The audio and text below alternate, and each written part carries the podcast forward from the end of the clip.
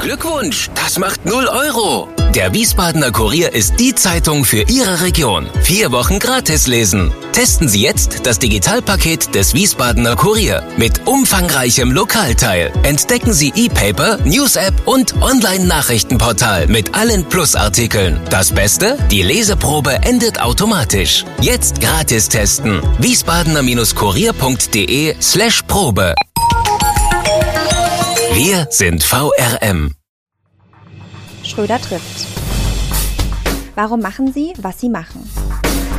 Stefan Schröder, VRM-Chefredakteur, trifft in diesem Interview-Podcast spannende Gesprächspartner, die einen besonderen Lebenslauf, etwas Besonderes geschafft oder geschaffen haben. Herzlich willkommen zum Podcast Nummer 98 mit Muriel Mirak Weißbach. Herzlich willkommen hier im Pressehaus. Dankeschön. Ja, Mirak Weißbach, Muriel, aus den Vereinigten Staaten, Familienstand verheiratet, Beruf ganz viel, Journalistin, Autorin, Dozentin, müssen wir dazu sagen. Frau Mirak Weißbach, ich glaube, Sie hatten eine behütete Kindheit in Winchester, Massachusetts. Ja. Wann haben Sie erfahren, dass dies für Ihre Eltern nicht gegolten hat? Das ist eine schwierige Frage, weil meine Eltern waren Waisenkinder, äh, Opfer des Genozids gegen die Armenien im Ersten Weltkrieg. Und die waren nach dem Krieg äh, wieder gefunden worden von Verwandten und in die USA gebracht. Die haben Glück gehabt. Äh, aber wir haben, wir Kinder, ich bin die, das letzte Kind von vier. Drei Brüder. Drei Brüder, ja.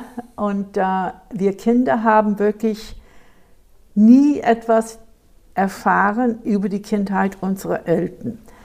Ähm, wir hatten keine Großeltern und haben uns nie gefragt, warum. Alle unsere Freunde hatten Oma, Opa, Oma, Opa.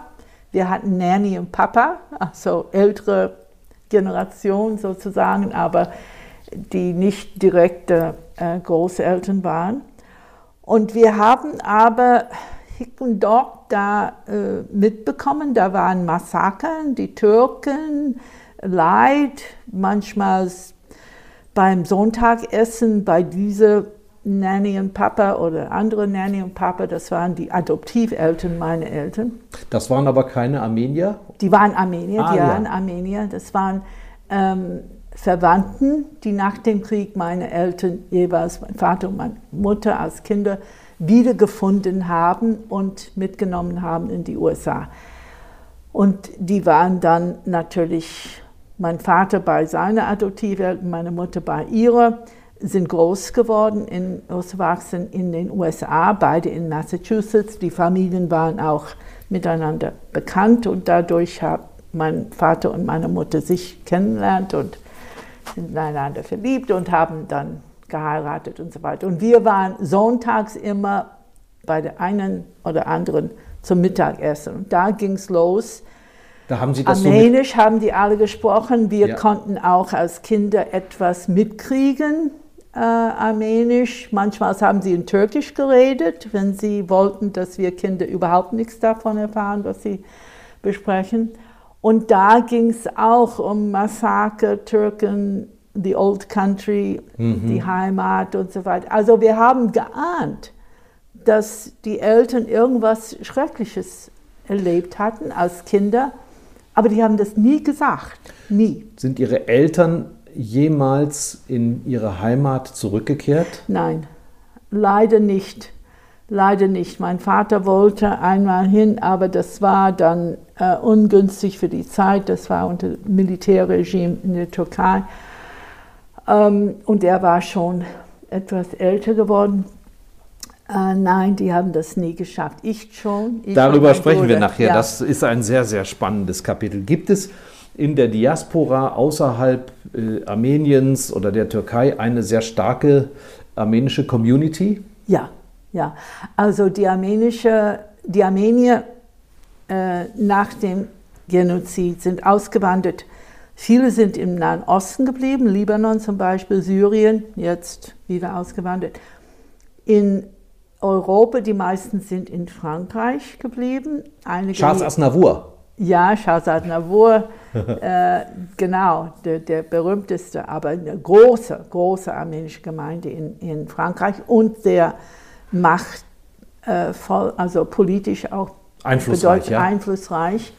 Anders als hier in Deutschland. Hier in Deutschland sind es vielleicht 40, 50, weiß ich nicht, 60.000 Armenier. Äh, und in Amerika. Also Amerika war natürlich das gelobte Land. Da mhm. haben die meisten, äh, also die meisten wollten da einwandern in die USA. Die hatten dann Verwandten und so weiter. Und da ist eine große, große Gemeinde und sehr einflussreich. Auch im Parlament, auch im Kongress. Das ist eine große armenische Lobby. Es ist in gewisser Weise äh, ja, also wie ich wollte sagen, wie die äh, türkische Lobby in gewisser Weise hier in Deutschland, aber es ist anders. Ähm, aber es ist ein, eine große Gemeinde, sehr einflussreich in der Wirtschaft, in der Politik, in der Kultur. Mhm. Aber wir haben überhaupt noch nicht darüber gesprochen, wer ist dieses armenische Volk überhaupt? Das heißt, es ist das älteste christliche Volk, ja? ja? Können Sie mehr davon erzählen, ohne dass Sie die Zeit hier sprengen? Ja, also die Armenier sind äh, indogermanische, ein indogermanisches Volk, was im Kaukasus seit ewiger Zeit da äh, wohnt. Und äh, ja, man sagt, man sagt, die äh, das erste christliche Volk, weil in 301 hat das Reich Armeniens, das war ein kleines Reich im Kaukasus, wo es heutige die, die äh, Republik Armenien ist. Dieser König hat äh, das Christentum als Staatsreligion angenommen. Ah. Und das war mhm. das erste, soweit wir wissen, ja, Konstantin war ein paar Jahre später und so weiter. Und Armenien hat auch das Glück gehabt, dass schon im 5. Jahrhundert ein Geistlicher, Mesrob, Meshtats hieß er, äh, entschieden hat, ein Alphabet zu schaffen in der armenischen Sprache, für die armenische Sprache. Hat er gemacht, ein wunderschönes Alphabet. Und sofort hat er angefangen, dann die Heiligen Schriften zu übersetzen. Das heißt, dass die Armenier schon im 5. Jahrhundert eine eigene Bibel hatten. Und Sie haben es gerade erwähnt, eine ehemalige Sowjetrepublik ist dann selbstständig geworden ja. als Armenien. Wir haben davon erfahren durch zuletzt den kriegerischen Konflikt mit Aserbaidschan. Ja wo Nagorny-Karabach verloren gegangen ist. Und ja. dort war dann auch die Rede von den vielen, vielen Kulturstätten, die ja. Sie zum Teil auch besucht haben, die ja. eben auch deshalb so uralt schon sind und ja. jetzt gefährdet. Ne? Ja, ja. Nee, das ist wirklich eine, eine Tragödie. Die Armenier, weil sie ein christliches Volk war, weil das Christentum in gewisser Weise wie, wie für die Polen, ja, die, Institution war, die die nationale Identität bewahrt hat, auch durch Kriege, Invasionen, diesen jenes, haben die Armenier immer äh, viel investiert in der ähm, Kultur, in der Architektur. Die armenischen Kirchen sind sehr, sehr viele und wunderschön. Also es ist eine ganz eigenartige Architekturstil.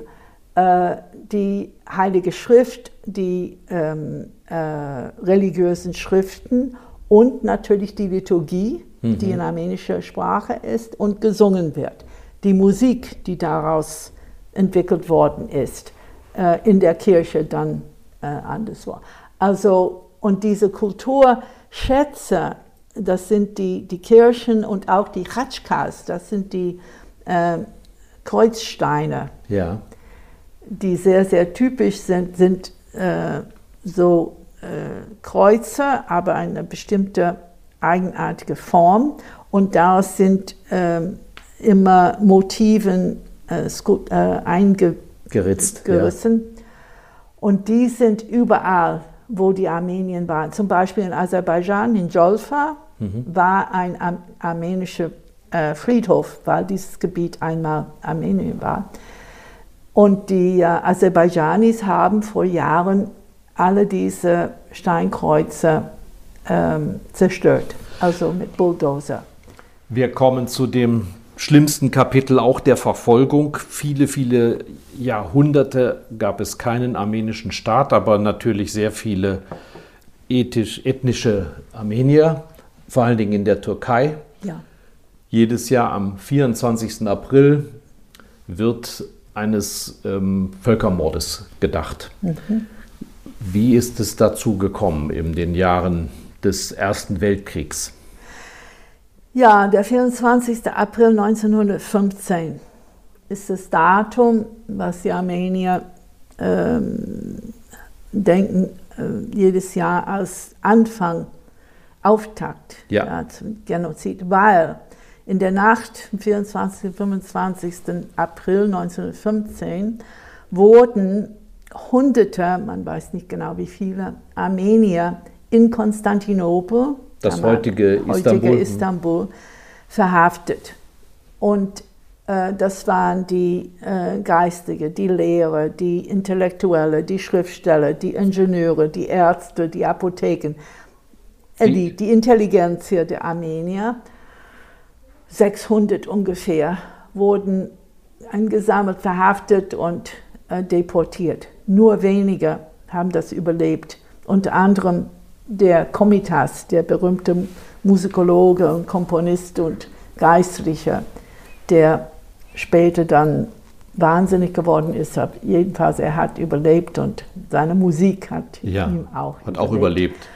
Jedenfalls, das war der Anfang. Man hat äh, von Seite der Jungtürken, die an der Macht waren, äh, haben sie gedacht, sie so, wollten erst die Elite, diese Intelligenz hier ähm, abschaffen, deportieren, massakrieren, das haben sie gemacht, damit das Volk praktisch keine äh, Verteidigung hatte, keine, keine, keine, Führer mehr, ne? Ja, hm. keine Führer mehr.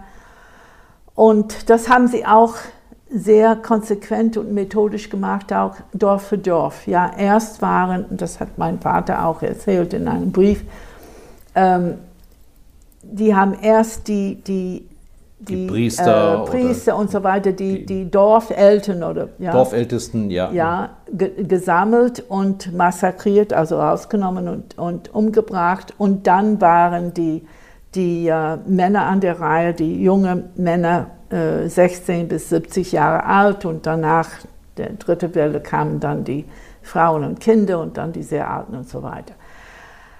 Also das war deswegen der Auftakt, der 24. April. Und das wird dann jedes Jahr gedacht, ja. Wir haben es in dieser Zeit ja offiziell noch mit einem Sultanat zu tun. Es gibt noch einen Sultan, aber Sie haben es gesagt, die Jungtürken, eigentlich äh, modern denkende äh, Elite der Türken, äh, Nationalisten, die übernehmen faktisch die Macht. Ja, und, der und, Sultan war ein, eine und, und, symbolische Figur geworden. Und dieser starke nationalistische Zug äußert sich auch darin, dass andere Ethnien wie Griechen, Aramäer, aber vor allen Dingen auch die Armenier verfolgt werden. Man unterstellt ihnen, ähm, nicht loyal zu sein gegenüber dem Staat. Das ja. hat auch was mit den Niederlagen der Türkenarmee zu tun, die am Anfang des Krieges sehr viele Verluste hatten. Man brauchte, ja. glaube ich, auch Schuldige. Ne? Ja, es ist wichtig zu unterstreichen, dass 1908, als die Jungtürken an die Macht gekommen sind durch die jungtürkische Revolution, die Armenier, die Elite, Taschnak, das war die, die äh, führende Partei der Armenier, die haben das unterstützt. Ah, ja. Warum? Weil die Jungtürken sagten, die wollten die alte Verfassung, die außer äh, Kraft gesetzt worden war, wieder in Kraft setzen und nach dieser Verfassung sollten alle osmanische Bürger gleiche Rechte haben, Aha, gleichberechtigt ja. sein. Und die Armenier haben gesagt, gut, das unterstützen wir, das wollen wir. Wir wollen die Türken nicht wegschicken oder was. Ja. Wir wollen einfach gleichberechtigt sein.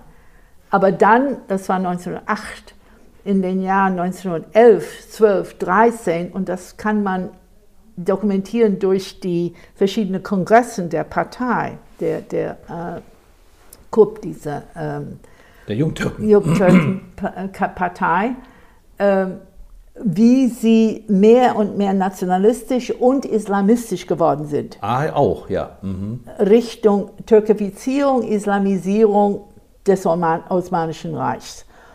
Und alle diejenigen, die nicht ethnische Türken waren, waren dann suspekt.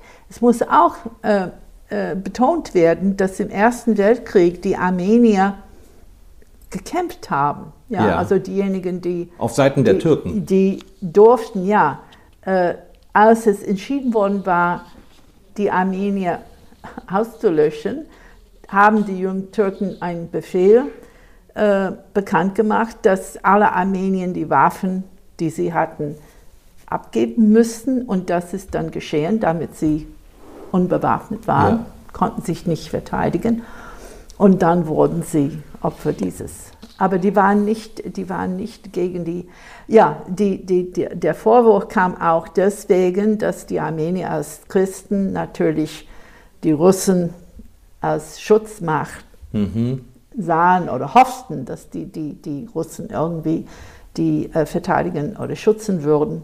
Und deswegen hieß es in der jugendtürkischen Propaganda, die Armenier sind, seien die fünfte Kolonne der, der Russen. Ja. Mittlerweile haben viele demokratische Parlamente in der Welt diesen Genozid verurteilt. Auch in Deutschland hat das stattgefunden, ich glaube 2016. Ja. Was macht diesen Genozid aus? Also die, die Elite, auch die Männer wurden erschossen, aber es gab ja auch gezielte, systematische Vernichtung, indem man die Menschen auf Märsche geschickt hat, ja. irgendwohin mit nichts dabei, mit keinem Proviant ja. und gar nichts. Ja? Ähm, wie sind da die Erzählungen, die, die Sie ähm, auch irgendwo jetzt in Erfahrung gebracht haben? Ja, also mittlerweile ist eine sehr reiche Literatur vorhanden. Ähm, diese Leute zum Beispiel, der, der nicht, ich habe Komitas äh, erwähnt, und am 24. April ähm, diejenigen, die überlebt haben, darunter war ein anderer Geistlicher, Grigoris Balakian, sehr berühmt, der seine Memoiren geschrieben hat und alles erzählt hat, wie das gelaufen ist. Da sind unheimlich viele unter den äh, Überlebenden, äh, die die Memoiren geschrieben haben. Da ist auch von Henry Morgenthau, er war amerikanischer Botschafter in Konstantinopel während des Krieges. Äh, da ist äh, Johannes Lepsius hier Deutscher in Deutschland, Pfarrer, ja. der wirklich hm. die deutsche oder eine deutsche Ausnahme war, indem er versucht hat, das bekannt zu machen und dann zu intervenieren und die Deportation zu stoppen. Äh, Jakob Künstler, also es sind viele, alle Missionäre, ähm, mhm. humanitäre Hilfsorganisationen und so weiter, die in dem Osmanischen Reich tätig waren, die Konsuls, auch deutsche Konsuls ja, haben das äh, dokumentiert. Also es ist dokumentiert und auch über, durch die ähm, diplomatische Korrespondenz zwischen Konstantinopel und Berlin in all den Jahren, das ist alles dokumentiert im Auswärtigen Amt, in den Archiven, kann jeder auch online ähm, besichtigen und lesen.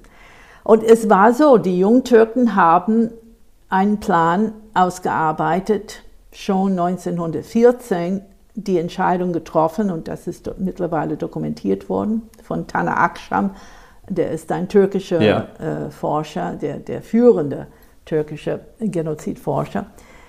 Äh, und dann haben sie das äh, 1915 vor allem, aber dann in den Jahren bis 23 einschließlich zu Ende gebracht. Und der Plan war, und die haben Landkarten und so weiter gefertigt und der Plan war, Dorf für Dorf äh, hinzugehen und erst die Intelligenz hier zu nehmen, rausnehmen, äh, rausbringen aus der Stadt, umbringen.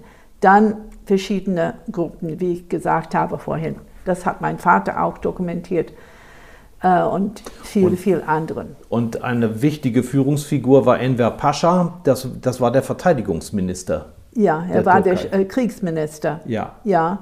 Enver Pascha, aber Talat Pascha, der Innenminister, war der, der Kopf. Aha. Er war derjenige, ja. der den Plan gemacht hat und die Befehle mhm. rausgeschickt hat mit Telegramme an den verschiedenen Wallis, das sind die Gouverneure in den Provinzen. Und es war klar, er, also diese Telegramme sind von, auch von Tana Aksham veröffentlicht worden. Auch in, in Deutsch ist sein Buch vorhanden.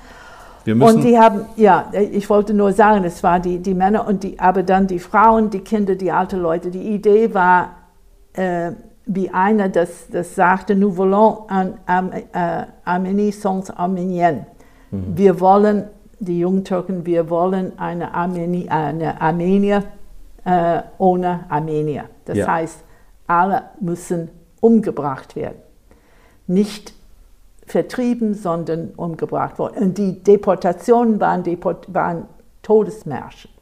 Irgendwo in die Nicht Wüste. Um sie, ja, ja, in die Wüste in Syrien, wo sie dann gestorben sind. Ja. Die meisten. Jetzt muss man sagen, deshalb haben wir es so detailliert auch nochmal erklärt, dass die Türkei als Staat bis heute diesen Genozid nicht ja. erstens anerkennt und zweitens in keiner Weise, in irgendeiner Weise äh, Reue zeigt, äh, womöglich Wiedergutmachung oder ähnliches. Nein, es ist noch viel schlimmer und darüber werden wir nachher noch mal reden. Ja. Ähm, äh, erschütternd finde ich die Schilderung ihrer Reise in alte ehemalige armenische Dörfer, wo man wirklich nur noch wenige Spuren findet. Ihre Eltern hatten Glück. Sie haben den Genozid, wie auch viele andere, ich nenne sie mal Findelkinder, überlebt, aber immer nur wegen eines reinen Zufalls. Ja, meine Eltern haben wirklich Glück gehabt. Die sind gerettet worden von Türken und das finde ich auch sehr, sehr ja, wichtig. Ja, das gehört auch dazu. Weil es zeigt, es war nicht das türkische Volk, sondern die türkische Elite, also die Regierung, ja. die diese Genozid äh, gewollt und durchgeführt hat.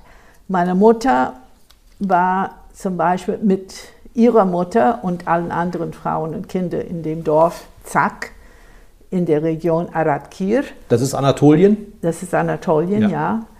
ja. Äh, äh, die, die mussten raus äh, aus dem Dorf und die wurden dann äh, zu einem Feld gebracht und dann wurden sie erschossen. Und meine Mutter hat das überlebt, weil die Kugel hat äh, sie verfehlt. Die Mutter also, war wie alt? Ein Jahr, glaube ich. Ne? Es ist Oder? nicht klar. Wir wissen nicht, wie alt, wann meine Mutter geboren wurde, weil die Papiere einfach nicht mehr da sind. Aber sie war vielleicht, sie war ein Säugling. Ja. Die war vielleicht ein Jahr alt, vielleicht neun Monate. Ja. Wir wissen es nicht. Jedenfalls, und wir wissen nicht genau, in welcher Phase das geschehen ist. In Araki 1915, 16 ist es nicht klar. Äh, jedenfalls, äh, die ist dann da geblieben, in diesem Feld von Leichnam und ein anderes. Die haben geschossen und sind weggegangen, die Mörder.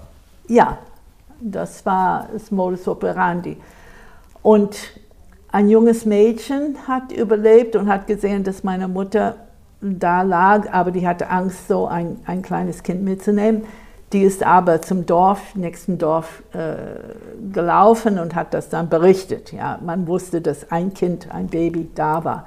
Dann kam ein Schäfer, ein türkischer Schäfer mit seinen Schafen äh, und hat diese Massaker gesehen und hat ein Baby gehört, ja, Wimmeln hat das Kind genommen und, wie es war mit Findelkind, hat er das Kind zum nächsten Dorf gebracht und auf die Treppen der Moschee. Der Moschee ja. ausgerechnet, ja. Das ja, das macht in, in Italien, ist es auf den Treppen der Kirche, ja. ja, wird das gemacht. Und das Kind lag da und kam ein Gendarm, ein türkischer Gendarm, Omar hieß der, hat das Kind gesehen, hat es mitgenommen mit nach Hause zu seiner Frau. Die waren ohne Kinder, kinderlos. Und die Frau aber sagte, nein, nein, ich will das Kind nicht. Das Kind ist ein Christkind, Giavur, aber es darf hier bleiben über Nacht. Am nächsten Tag dann hat Gulnaz das Kind mitgenommen zur Moschee und war da mit ihren Freundinnen, die haben da gesessen, geplaudert und so weiter. Und das Kind krabbelte zu ihr und hat ihren Rock gezogen. Und dann äh, hat äh, Gulnaz gedacht, Allah hätte ihr dieses Kind gebracht. Das sei ein Zeichen von Allah. und sie würde das Kind dann behalten und lieben und so weiter und so fort. Und meine Mutter schreibt in ihren Memoiren, dass diese Mutter, Anna, heißt Mutter in, in Türkisch, ihre Anna hat sie wirklich geliebt. Die hat alles, was ein Kind sich träumen konnte. Sie hat schöne Kleider. Der Vater war Gendarme, er hatte Geld, die hatten gutes Essen und so weiter und so fort. Und äh, sie dachte, sie sei ein türkisches Kind natürlich. Sie hat Türkisch gelernt. Ihre Mutter hat also ganz reale Erinnerungen auch an diese Familie gehabt. Ja, diese Erinnerungen sind, äh, ich weiß nicht, wie sie äh, diese Erinnerung hat, also was sie wirklich im Kopf hatte, bewusst oder nicht. Ich habe diese Geschichte erfahren 1992. Mhm. Vorher hat sie nie davon erzählt. Die haben peu à peu sie und mein Vater erzählt von Massakern, diesen jenes, die hätten alles verloren und so weiter, aber nie im Detail. Die haben nie mit uns, die konnten nicht, die waren so traumatisiert, die haben das einfach verdrängt. Und das ist typisch. Und dann sind aber Verwandte dazugekommen ja. ihrer Mutter, also der Eltern, und die haben ihre Mutter dann praktisch mitgenommen. Ja, das war auch ein Glück. Meine Mutter war bei dieser Familie, äh, Gendarme und seine Frau. Äh, äh, und ähm, die, äh, der Oma ist gestorben, die Frau hat wieder geheiratet. Ein Mann, der schon eine Frau und Kinder hatte. Jedenfalls nach dem Krieg, äh, das war 1917, glaube ich, schon während des Krieges noch, ähm, durften die, äh, die Armenier, die bis dahin überlebt hatten, durften sie wieder frei äh, sich bewegen. Vorher durften sie nicht, jedenfalls. Und die Frauen, die ohne Männer waren, äh, gingen in türkischen Haushalten und suchten Arbeit. Die wollten Putzfrau oder Koch oder was immer, äh, um ein bisschen Geld zu verdienen. Das hat äh, ähm, eine äh, Verwandte von meiner Mutter, ähm, Dedekian hieß sie, äh, kam in dem Haus, also ganz zu, äh, Zufall war das, kam ins Haus von Gulna, Gulnaz und Omar und hat meine Mutter als Kind wiedererkannt, weil sie ein bestimmte ähm, äh, äh Rock und, und Kleidung hatte, was meine Mutter bei der Geburt von diesem Kind äh, genäht hat. Jedenfalls, äh, es kam dann raus, dass dieses Kind tatsächlich nicht das Kind von Gulnaz war, sondern ein, ein äh, armenisches Kind. Ja. Und äh, dann haben die Frauen das weitergegeben äh, im Dorf, wo, wo, sie herkamen. Und nach dem Krieg, dann 1918, wurde ein Gesetz verabschiedet, wobei armenische Kinder, die in solchen Familien waren, sei es bei Kurden oder Türken oder Araber, müssten zurückgegeben werden an Verwandten, wenn die Verwandten beweisen können, dass dieses Kind zur Familie gehört. Und so ist es geschehen. Die haben das geschafft irgendwie. Ja. Und meine Mutter dann ist äh, wieder nach Zack gebracht worden. Das war der das Dorf, Dorf ja. ihrer Mutter. Und sie kam an, sie beschreibt das, sie kam an, das war ein Tag vor Ostern. Ich wusste nicht natürlich, was Ostern ist. Die Leute haben alle Armenisch gesprochen, sie kannte kein Wort Armenisch, äh, wollte nicht weg von den Eltern, ja, ihre Adoptiveltern, aber die ist da geblieben mit ihrer äh, Cousine, die sie dann ähm, gepflegt hat und also Jahre danach in die USA mitgenommen hat weil der, der Ehemann von dieser Frau in den USA war. Ihre Eltern haben das, wie Sie gerade gesagt haben, nie vergessen, nicht viel drüber gesprochen. Aber Ihr Vater, der äh, mit Autohandel gutes Geld verdient hat, hat ja. Stiftungen gegründet. Ja, mein Vater hat, ja, er hat zwei Stiftungen. Die eine ist die John Myrack Foundation, das ist eine Stiftung in seinem Namen, ähm, was heute von meinem älteren Bruder äh, geführt wird. Und das ist eine Stiftung für, ja, vor allem für Projekte in Armenien. Die andere Stiftung, die Armenische Kulturstiftung in Arlington, Massachusetts, wurde nicht von meiner Va meinem Vater gegründet, sondern er hat das finanziert und äh, sponsorisiert. Ja. Da war ein alter Armenier Buchsammler, äh, Vahan Topalian hieß er, der tausende Bücher gesammelt hatte und suchte einen Raum, also ein Haus oder was, wo er die einbringen könnte und eine Bibliothek oder Stiftung äh, öffnen konnte. Mein Vater hat andere Leute zusammengebracht, die haben das finanziert und das wurde dann die Armenische Kulturstiftung, die sehr, sehr aktiv ist heute noch und hat eine wunderschöne Bibliothek, auch mit alten Manuskripten und viele andere Sachen. Und das ist jetzt genau wo in den Vereinigten Staaten? In Arlington, Massachusetts, mhm. nicht weit von Harvard, ja. von Cambridge oder von Boston. Was hat letztlich dazu geführt, dass Sie sich selbst persönlich so stark auch interessiert haben für die Geschichte, nicht nur Ihrer Eltern, sondern auch Armeniens? Ja, wie gesagt, ich habe das, nachdem ich wirklich erfahren habe von meiner Mutter, was ihre Geschichte, ich war fast, ich war schockiert, erst traumatisiert. Und äh, da, aber da war auch die äh, äh, Jahrestage, also 19, das war 92, habe ich gesagt. 1995 war es dann, was 80 Jahre äh, 60 nach Jahre, dem Genozid. Ja, ja 80 Jahre, ja. 80 Jahre nach 15. Und ähm, ich konnte darüber lesen, ich konnte äh, was mitkriegen. Ich habe angefangen zu, zu lesen und ähm, dann auch von meinem Vater. Mein Vater ist im Jahr 2000 gestorben. Nach seinem Tod habe ich unter seinen Papieren einen Brief gefunden, den er an einem bestimmten Professor Justin McCarthy geschrieben hatte, aber nie abgeschickt.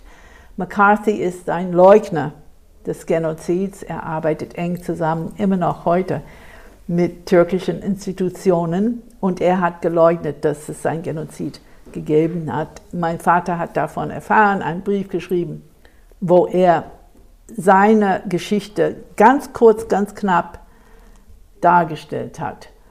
Und ich habe diesen Brief gelesen. Ich dachte, das, das wussten ich, Sie alles nicht. Ich wusste nicht. Mein Vater hat nie, nie darüber gesprochen. Er hat mal mir gesagt, ich soll mein Haar immer lang halten, weil seine Mutter hm. lange Haare hatte. Oder er hat von seinem Dorf geredet, wie schön die Hügel waren, die Berge, die Felder und so weiter. Aber er hat nie, und wir haben, das ist das, was wirklich mich erstaunt jetzt, wenn ich darüber nachdenke. Wir Kinder, vier Kinder, wir haben nie gefragt, wie war es damals in dem Old Country. Ja? Äh, wer war dein Vater? Äh, wer war deine Mutter und so weiter und so fort. Wir haben nie gefragt, weil so eine Angst da war. Die haben irgendwie diese mhm. Trauma. Mhm ähm, weitergegeben, ohne Worte. Ja? Und da waren bestimmte Themen waren verboten. Und ich weiß das auch von, von äh, dem, was ich gelesen habe über die Shoah. Ja, und genau. davon. Es wird Shoah. vererbt. Es wird verdrängt. Und man fragt nicht, weil man Angst hat, was die Antwort sein kann. Sie ja. haben das mehr als nachgeholt.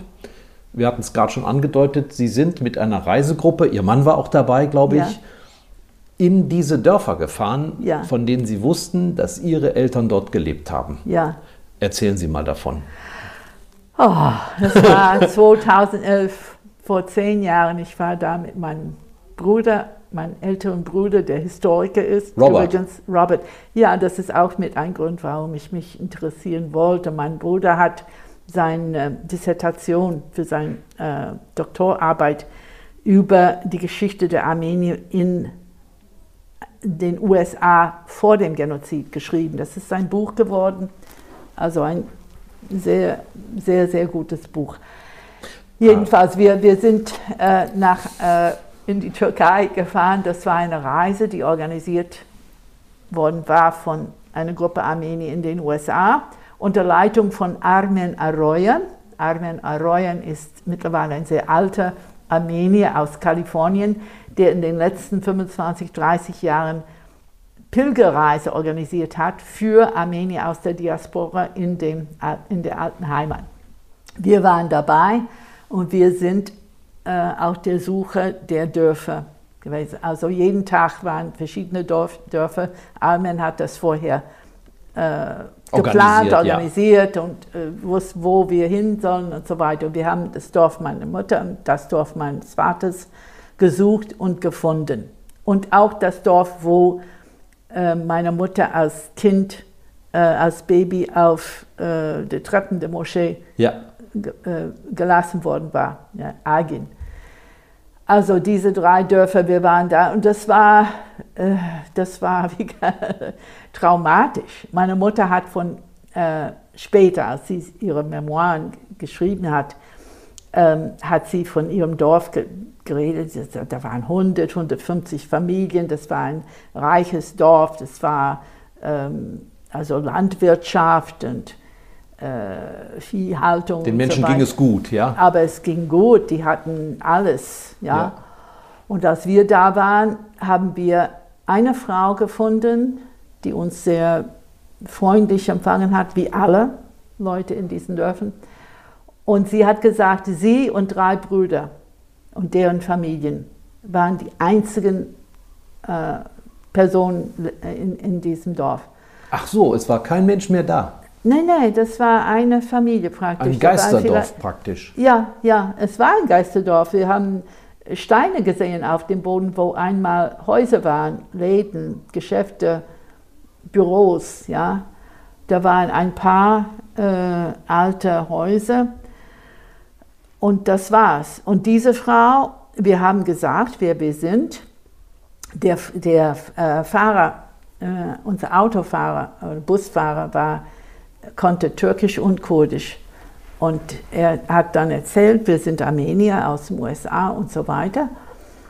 Und sie sagte mit Tränen in den Augen, sie sei auch halb Armenierin. Ihre Mutter war ein Überlebender.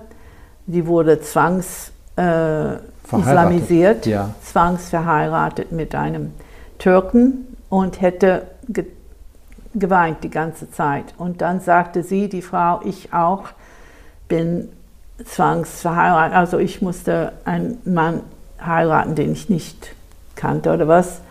Und ich habe auch geweint die ganze Zeit. Und dann hat sie gesagt, ich kann nicht mehr reden, ich habe Bluthochdruck. Und das war's. Also in dieser Frau habe ich gesehen. Das ganze Schicksal. Nicht nur, ich sagte, ich hätte diese Frau sein können. Ja. Wenn meine Mutter hier geblieben wäre. Man hätte sie zwangsverheiratet ja, im Zweifel. Und dann wäre ich ja. hier anstelle dieser Frau. Also das war eine kleine Existenzkrise, sagen wir so. Man kann auch nachlesen in, in dem, was Sie darüber geschrieben haben. Das gibt es auch im Internet zum Teil zu lesen, auch auf, auf Ihrer Homepage. Äh, dass äh, sie auch dann Spuren der äh, Gebäude gefunden haben, aber völlig auch missbraucht und äh, Scheunen draus geworden und ähnliches, bis hin auf ein, ein, wunderschönes Kloster auf der Insel äh, dort. Das haben sie alles besichtigt, aber ja. das führt jetzt zu weit. Wir müssen noch ja. über ganz viele andere Themen sprechen.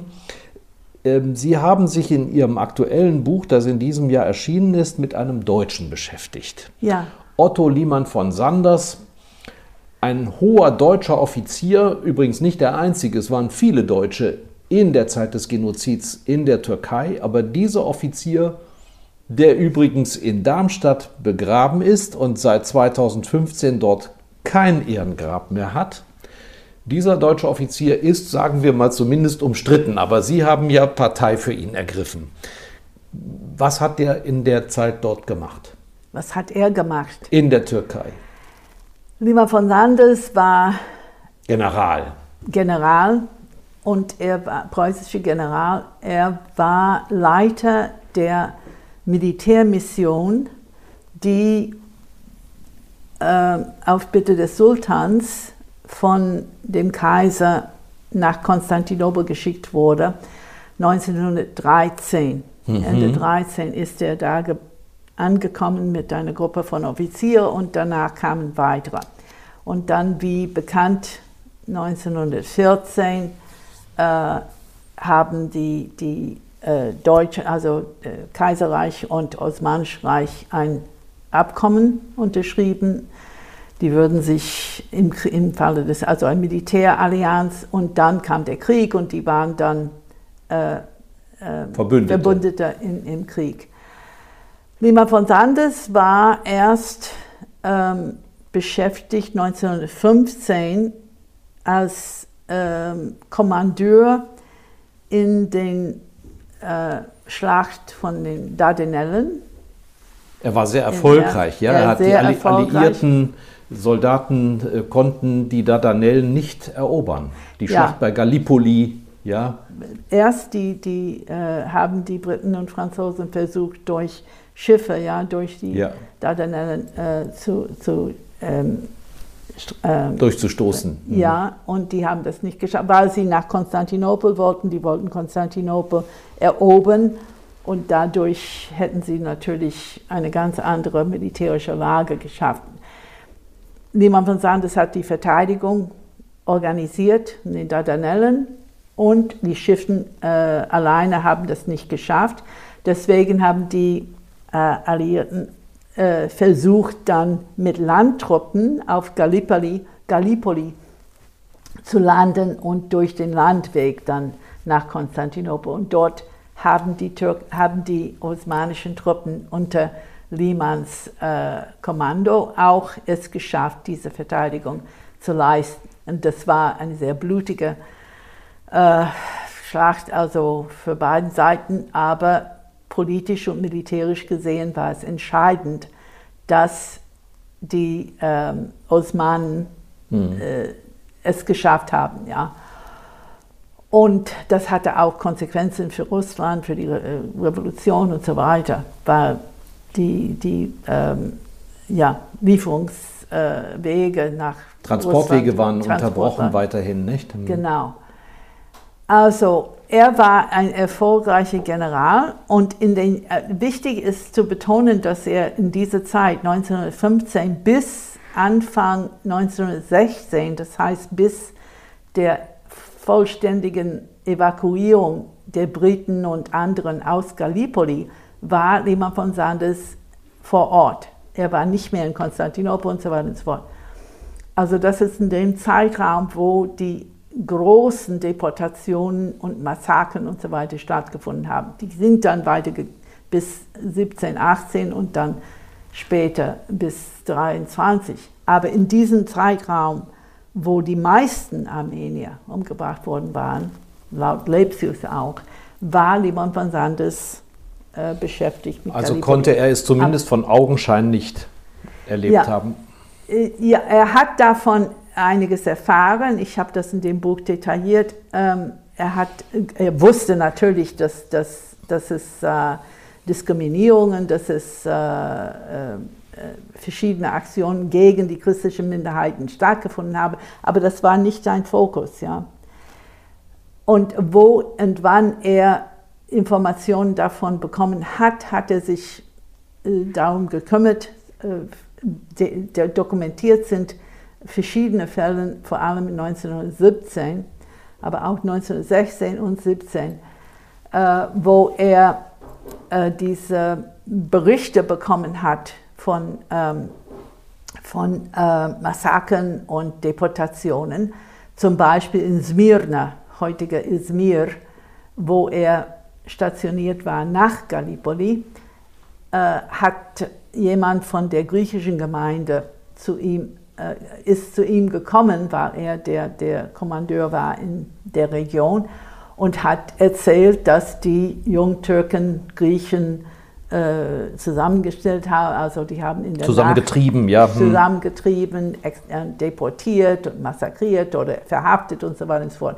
Er ist sofort interveniert äh, und hat gesagt an den Wali, an den Gouverneur, dass das aufhören muss. Und er hat sogar gedroht, dass wenn das nicht aufhört, würde er seine Soldaten Befehl geben, zu schießen. Auf die Gendarmen Also, und ja, auf die. auf die Gendarmen und andere, Ja. dass, dass er mit Gewalt das stoppen würde. Und darauf hat der Wali verstanden, hat gesagt, gut, äh, wir stoppen diese Operation, das haben sie gemacht. Ich habe dokumentiert sieben, acht Fälle in verschiedenen Lokalitäten. Jetzt gehe ich nicht alle Details ja. durch, aber es ist immer das gleiche Modus operandi, äh, mit einer Ausnahme. Jedenfalls, er bekommt Informationen, da sind Deportationen unterwegs oder geplant oder was. Er fährt vor Ort, informiert sich und er benutzt immer die Argumentation, dass es militärisch nicht geeignet ist, nicht ähm, rechtfertigt ist. Ja. Und er telegrafiert auch über Konstantinopel nach Berlin oder direkt nach Berlin äh, und sagt, diese geplante Deportation ist gefährlich für unsere militärische Operation, deswegen habe ich das gestoppt. Und er hat mehrmals auch gedroht, dass er zurücktritt äh, von seinem Posten, wenn das nicht akzeptiert wird. Und jedes Mal hat er, hat er das geschafft. Also der Mann ist wirklich eine Ausnahme und er hat diese militärische Rechtfertigungsargumentation benutzt, weil das sein, sein Weil Mittel das Wirkung war. erzielt hat. Ja, ja das, weil das, er Militär war. Ja. Er sagte, ich bin, ich bin General, ich kann auf diesem Grund ja. Äh, äh, das. Zur Erklärung müssten wir noch dazu sagen, bis, zwei, bis 1923 ähm, gab es eben nicht nur den äh, Krieg gegen die Armenier, sondern äh, es gab auch Auseinandersetzungen mit den Griechen, die dort wohnten seit Jahrhunderten, ja. seit Jahrtausenden. Ja. Und dann, äh, man hat das zwar Bevölkerungsaustausch genannt, aber das waren brutale Zwangsumsiedlungen.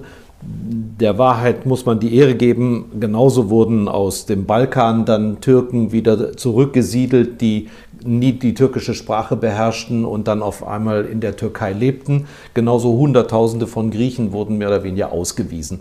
Er hat aber einmal, das haben Sie gerade erwähnt, tatsächlich auch einer Evakuierung zugestimmt. Warum? Aus Aiwali. Ah, das ist eine komplizierte Geschichte. Er hat davon, er, er ist informiert worden, dass in Aiwali, das war 1917, glaube ich, eine, ähm, dass die Griechen äh, irgendwie mit, mit den äh, Alliierten kollabiert hätten, da waren, wären Beweise gewesen und so weiter. Und dass aus militärischen Gründen ein Teil der griechischen Bevölkerung umgesiedelt werden sollte. Das war die Formulierung natürlich der Jungtürken, äh, weil sie äh, auch äh, für, für, eigene Sicherheit, dass sie nicht äh, zwischen zwei Fronten sein sollten und so weiter. Und er, das war schon im Gang. Also die Deportationen ja. waren schon im Gang. Der Befehl war gegeben worden von einem lokalen türkischen Kommandeur. Und er hat das aber akzeptiert. Danach, als er festgestellt hat, dass es ein bisschen anders darstellte, als er dachte, hat er versucht und erfolgreich das gestoppt, aber nicht, äh, nicht alles verhindern können. Und da sind verschiedene äh, Berichte darüber, was ist passiert in dieser Deportation. Die Berichte von, Grie äh, von äh, Entschuldigung, deutscher Seite, von Seite zwei deutsche äh, Offiziere, äh, sagt, die Deportation ist friedlich gelaufen, die Leute waren äh, gut vorbereitet hatten zu essen und so weiter und so fort. Keine ist umgekommen. Von griechischer Seite aber heißt es, nein, die waren nicht äh, ausführlich vorbereitet, die hatten nicht das, was sie brauchten für eine Umsiedlung und 200 Personen seien gestorben. Ja. Ich weiß nicht, was, jedenfalls, das ist äh, ein, eine Episode, die sehr umstritten ist. Ich habe und jetzt machen wir Folgendes. Das ja. war ein Teaser. Aha. Denn äh, wer es genauer wissen will, sollte lesen Retter oder Täter von Muriel Mirak-Weisbach. Ein Buch, das in diesem Jahr im Donat Verlag erschienen ist. Aber es gibt eben auch einen regionalen Bezug. Ja. Nämlich in Darmstadt hat man gesagt, wir können kein Ehrengrab für jemanden machen, der wegen militärischer Glanzleistungen her hervorgetreten ist. Der Sieger von Gallipoli. Also, ja, es steht auf dem Grabstein. Und Sie sagen, Ähm, er braucht ein Ehrengrab, weil er nicht nur der Sieger von Gallipoli ist, das ist für sie nicht wichtig, sondern weil er tatsächlich dazu beigetragen hat, ähm, Verschleppungen und Genozid oder Ermordung zu verhindern. Ja. Aber Sie sind bis heute nicht in Darmstadt durchgedrungen mit diesem Ver Noch mit nicht, nee, noch nicht. Noch nicht. Nee.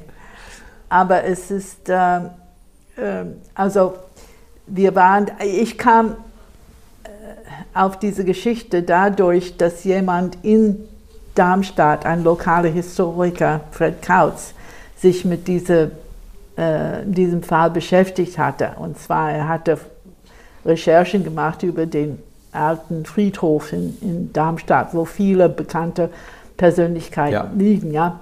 Und ähm, er hatte mich kontaktiert und dadurch bin ich, äh, bin ich äh, interessiert. Ich wusste nicht, äh, Lima von Sandes war für mich ein, ein unbekannter Name. Jedenfalls, äh, es ist so, wir haben jetzt, beziehungsweise der, der ähm, Verleger Helmut Donath hat jetzt offiziell einen Brief an den ähm, Bürgermeister von Darmstadt, An Herrn Oberbürgermeister Partsch, sogar, nicht? ja, geschrieben mit der Bitte, das nochmal zu überlegen. Und er schreibt, dass nicht nur äh, die Autorin und der Verleger und andere Personen, die mit diesem Buch äh, äh, zu tun hatten, auch die Nachfahren, es gibt Nachfahren von Otto äh, Liemann von Sanders, verlangen, dass, das, dass diese Ehrenstatus äh, Es ist so vielfältig, was ich mit Ihnen noch diskutieren muss. Wir müssen jetzt schon wieder einen Gedankenstrich machen, denn Sie selber sind auch unglaublich aktiv in der Tradition Ihres Vaters. Der Bruder Robert äh, führt die Stiftung weiter. Ähm, Von Robert gibt es eine Stiftung zur Pflanzung von Bäumen in Armenien. Nein? Habe ich das falsch gelesen? Äh, oder oh doch? ja, ja, das ist die ähm, Armenia Tree Project. Ja, zwei Millionen Bäume sind dort gepflanzt Ja. worden. Sehen Sie, ich weiß Aber mehr als Sie. Nicht von Bob, das ist von der Tochter meines Bruders. Also Ihre Das Nichte. ist meine ja? Nichte, Julia Q. Marak. Die ist ähm, Mitglied des ähm, Gremiums äh, Board of Trustees oder Ja. was immer, Vorstand von Armenia Tree Project. Und das ist eine wunderbare Stiftung, aktiv in Armenien, aber auch in den USA. Und die haben entschieden, nach der Krise, nach der Unabhängigkeit, nach dem Zusammenbruch der Sowjetunion und der Unabhängigkeit Armeniens 1991, äh, haben, war ein eine wirtschaftlicher Zusammenbruch aus verschiedenen Gründen. Jedenfalls, viele Leute haben Bäume gefällt, um zu brennen, um Heizung zu haben Ja. in, der, in der Wohnung. Und dadurch ist eine ökologische Katastrophe zustande gekommen. Armenia Tree Project ähm, versucht mit Erfolg, äh, Bäume wieder zu pflanzen im Land. Millionen Und, inzwischen. ja, ja, Millionen. Ah, Da ist, ja, Armenia Tree Project, das ist diese, von der, Sie reden jetzt von was anderes, das ist, ähm, es ist äh, verbunden mit dem Armenia Tree Project. Da ist eine Nursery, wie, wie sagt man, eine, Waisenhaus? nein, nein, nein, Nursery für, für, für Bäume. Ach so, eine Baumschule. Baumschule, eine Baumschule, äh, finanziert von der Familienfoundation von meinem Vater und Namen meiner Eltern. Wir haben das auch besucht. Und da werden die kleinen Bäume, ja. Ah, da werden die gezüchtet. Gezüchtet Aber, und dann gepflanzt. aber Sie haben mit Ihrem Mann auch eine Stiftung gegründet. Ja, Die beschäftigt sich damit, ihr ähm, armenische Kinder, ähm, ich glaube sogar Waisenkinder, in, ähm, nicht nur, sondern auch, ja. Aber das wesentliche Element, und Sie haben es schon ein paar Mal erwähnt, ist die musikalische Erziehung, ja, Ja. die Förderung der Musik. Ja. Die, das haben wir, ich und mein Mann, 2012 gegründet, die Mirak Weißbach Stiftung. Äh, und wir haben das gemacht, weil nach, ja, nach dem Tod meiner Eltern haben wir auch was geerbt von äh, Verkauf des Elternhauses und so weiter. Und haben keine Kinder selber. Und wir haben entschieden, machen wir was für Kinder in Armenien. Und diese kleine Stiftung, ich betone kleine, weil es wirklich sehr, sehr klein ist, beschäftigt sich mit der Förderung von Erziehung und äh, Ausbildung Kinder und junge Erwachsene in Armenien. Vor allem, aber nicht nur in der Musik. Äh, und die Musik, warum? Weil Armenien, in Armenien die, äh, spielt die Musik eine sehr, sehr wichtige Rolle. Ich habe erwähnt ganz am Anfang, in der Liturgie. Die Liturgie, ja, dass es eine sehr alte musikalische Tradition gibt.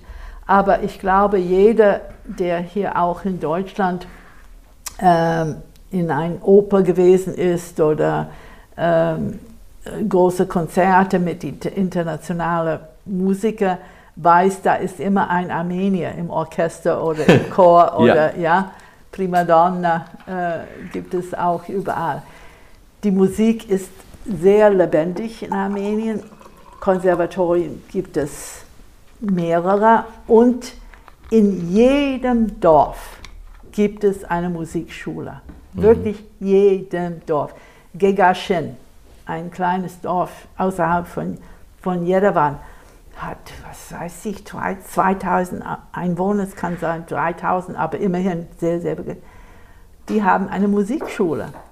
Und die, das ist äh, zusätzlich zu der Schule, wo die Kinder gehen, äh, also Realschule ja, oder was immer. Regelschule. Oder, mhm. oder äh, Gymnasium. Das ist eine Schule, wo die Kinder gehen ein paar Mal in der Woche und kriegen Musikunterricht. Und die sind überall, überall. Es ist wie, wie ein Chor in Deutschland. Man findet einen Chor in jedem Dorf. Ja? ja. Das sind vielleicht 80.000, glaube ich, in Deutschland. So ist es auch in Armenien. Und das ist wunderbar, finde ich. Ja? Wir, diese, diese Musikschulen natürlich sind sehr arm. Ähm, in der Sowjetzeit hatten sie mehr Unterstützung vom Staat, aber jetzt äh, ist die wirtschaftliche Lage sehr äh, schwierig. Und, ähm, aber die sind, ein Beispiel, als wir da waren in 2008, bei unserem ersten Besuch in Armenien überhaupt, waren wir in Gümri. Gümri ist die Kulturhauptstadt äh, Armeniens im Norden. Und wir haben erfahren, dass während des Erdbebens 18, 1988 alles zerstört worden war, einschließlich eine große Musikschule. Wir haben diese Musikschule dann besucht und haben gesehen, dass es noch Unterricht gab. Wir haben den äh, Leiter der Musikschule kennengelernt, die Kinder und so weiter und so fort. Die haben seit 1988, das heißt 20 Jahren, hatten sie in diesen Domics, diese wie Containers. Ach, ja. Ja, die Containers waren zur Verfügung gestellt worden von der äh, damaligen Regierung mit der Versprechung, die würden so bald wie möglich neue Gebäude. Äh, dann kam natürlich äh, der, der Zusammenbruch der Sowjetunion, Unabhängigkeit und so weiter und so fort. 20 Jahre lang haben die Lehrer unterrichtet und die Kinder studiert in diesen Domics. Und die haben für uns ein Konzert veranstaltet. Und ich dachte, mein Gott, das ist wie in La Scala. Für die Kinder war es, als ob die in La Scala oder Metropolitan äh, auftreten. Die kamen auf der Bühne, Bühne wie, wie äh, großartige Künstler und haben musiziert. Und ich war wirklich so berührt, so beeindruckt. Ich sagte, die müssten irgendwie äh, unterstützt werden. Und so ist es auch gewesen. Da ist ein, eine Organisation, eine Musikgruppe, Deep Purple. Ja. Ian Gillan ist ein Begriff, ja. Ja, weltbekannt, er. klar. Ja. Smoke on the Water. Er ist auch da gewesen, kurz nach dem Erdbeben in dieser Region und hatte entschieden und hatte auch danach auch getan, er hat Benefizkonzerte organisiert, viel Geld gesammelt, eine äh, Stiftung in den USA, armenische Stiftung in den USA gefunden, die dann genauso viel oder noch mehr Geld dazu äh, beigetragen hat. Und damit haben sie dann eine ganz neue Musikschule in Gumri finanziert. Und wir haben diese Schule dann danach äh, besucht. Das war 2011, glaube ich. 2012. Und der gleiche, jedes Mal, dass wir nach Armenien fuhren, haben wir äh, Gumri besucht. Und diesmal war die neue Schule fast fertig. Und der, der ähm, Direktor, äh, Herr Asatrian, Maestro, sagte, er brauche ein neues Klavier und zwar ein äh, Blüthner. Mhm. Wir wussten nicht, was ein Blüthner ist eigentlich, aber wir haben schon herausgefunden. Und wir haben als erste, erstes große Projekt für die Musik 2012, kurz nach der Gründung der, der Stiftung, haben wir eine, eine so eine Fundraising-Kampagne gestartet und wir haben auch durch Kredite und so weiter Geld zusammengebracht und haben einen Blüthner. Äh, Flügel, ja? Flügel, nicht äh, Konzertflügel, sondern halb äh, semi, also nicht die große, weil der, der Konzertsaal der Schule nicht so groß ist, aber ein wunderschönes Instrument. Und die waren so froh, ähm, diese, bei, bei der, der Eröffnung der ähm, Schule war Ian Gillen da und Leute von Deep Purple und so weiter. Und am Tag dann danach kam äh, der Flügel rein. Es war äh, wirklich großartig. Bevor wir jetzt auch noch ein paar Sätze zu den vielen anderen Tätigkeiten, die Sie ausüben, verlieren, möchte ich mit Ihnen mein Fragespiel spielen. Das Spiel beinhaltet sechs Fragen, die Sie bitte immer nur ganz kurz beantworten mögen. Sind Sie bereit dazu? Gut, sie hat genickt, nur für diejenigen, die es nicht gesehen haben. Vor was haben Sie am meisten Angst? Uh, Angst. Vor der Angst selbst? Ja. Was ist Ihnen eine Sünde wert? Um jemanden zu retten. Ja. Jeder Mensch ist eitel. Woran erkennt man das bei Ihnen? Oh, bei meiner Beziehung zur Lektorin und Redakteurin. Wenn es um die um Worte geht. Um meine Worte. Ja, kann ich nachvollziehen. Welcher Mensch ist Ihr Vorbild oder haben Sie ein Vorbild? Oh, viele. Ja. Ja. Dante. Hä? Dante. Oder Shakespeare. Dante, Shakespeare, ja. äh, Ruckert, ähm, aber Marianne Anderson. Wer ist das? Marianne Anderson, großartige amerikanische Sängerin.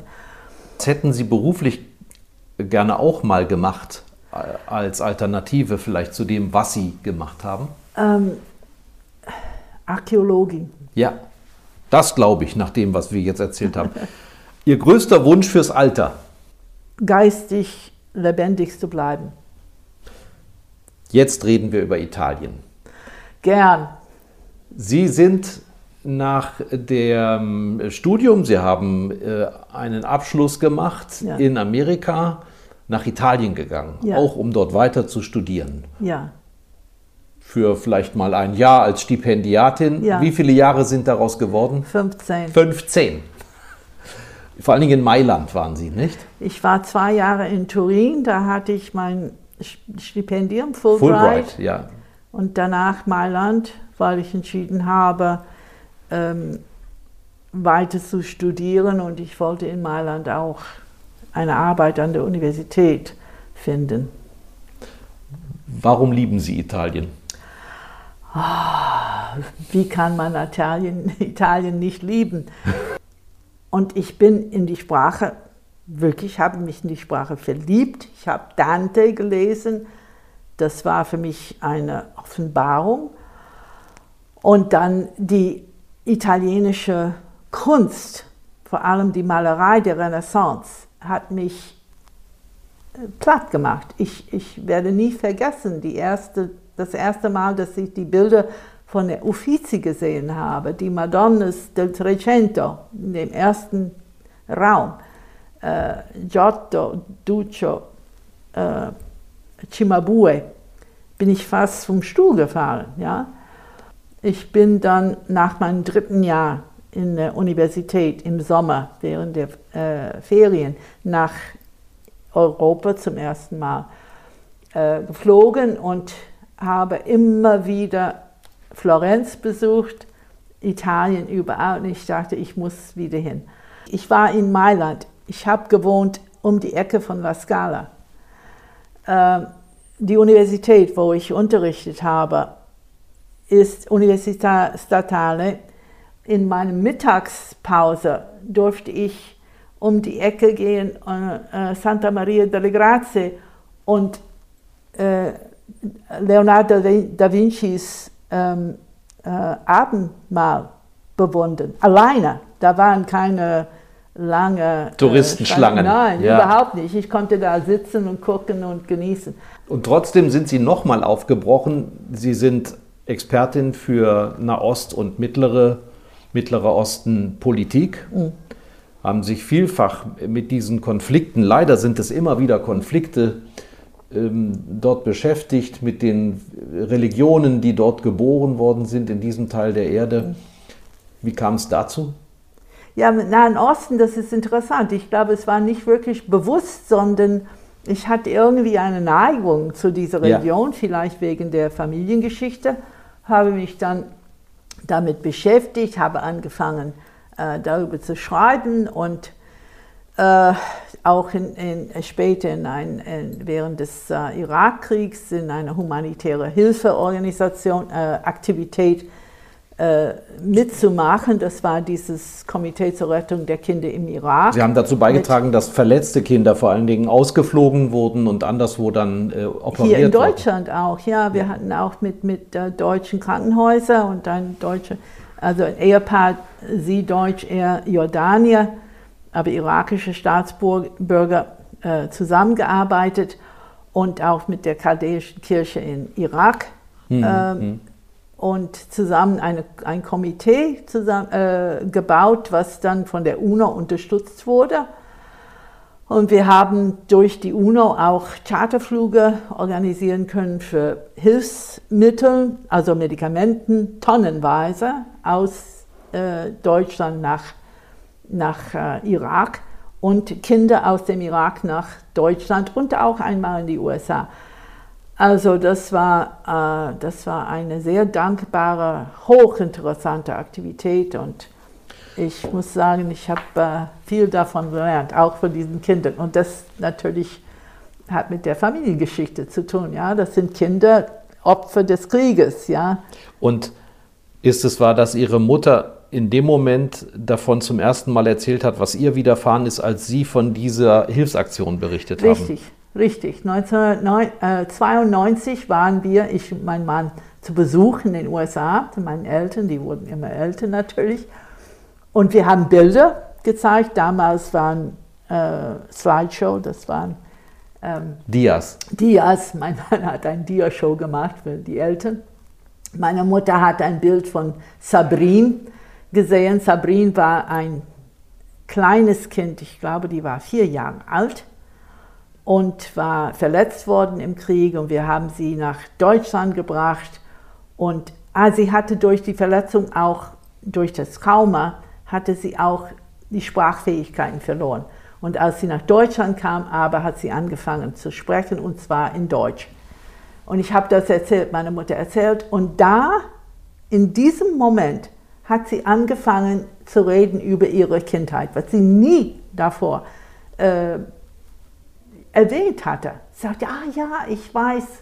Und hat angefangen zu sagen, ja, ich habe auch Türkisch gesprochen als Kind und so weiter und so fort. Mit anderen Worten, sie hat identifiz sich identifiziert äh, mit dieser Sabrine, mit dieser äh, kleinen Mädchen, Mädchen ja. und angefangen da zu erzählen. Und dadurch kam mir die Idee, ich wollte wissen, ja, was, was noch? Und da kam. Liebe dann, Frau Miriam ja, Weißbach, wir könnten noch weiter erzählen. Wir könnten uns mit Shakespeare beschäftigen, der neben Dante ihre zweite schriftstellerische Leidenschaft ist. Es hat sich ein Kreis geschlossen. Wir haben mit der Geschichte Armeniens begonnen, mit ihrer Mutter, und wir sind per Zufall wieder darauf zurückgekommen. Wer sich mit Ihnen näher beschäftigen möchte, der kann Ihre Bücher lesen, der kann Ihre Homepage im Internet betrachten und außerdem kann man Sie im Presseclub Wiesbaden treffen als Mitglied. Das ist im Moment leider nicht möglich in der analogen Präsenzform, aber das hoffe ich, dass wir das bald wieder erleben. Vielen Dank für Ihre Ich habe zu bedanken Erzählung. und ich hoffe auch, dass wir uns wieder treffen können im Presseclub. Ich genieße das jedes Mal. Dankeschön. Vielen Dank. Das war die heutige Ausgabe von Schröder trifft, unserem Interview-Podcast mit Stefan Schröder, VRM-Chefredakteur. Ihr wollt noch mehr spannende Geschichten, Reportagen und News aus eurer Region? Dann probiert doch einfach mal unser Plus-Angebot aus. Einfach reinklicken unter vrm-abo.de slash podcast. Ein Angebot der VRM.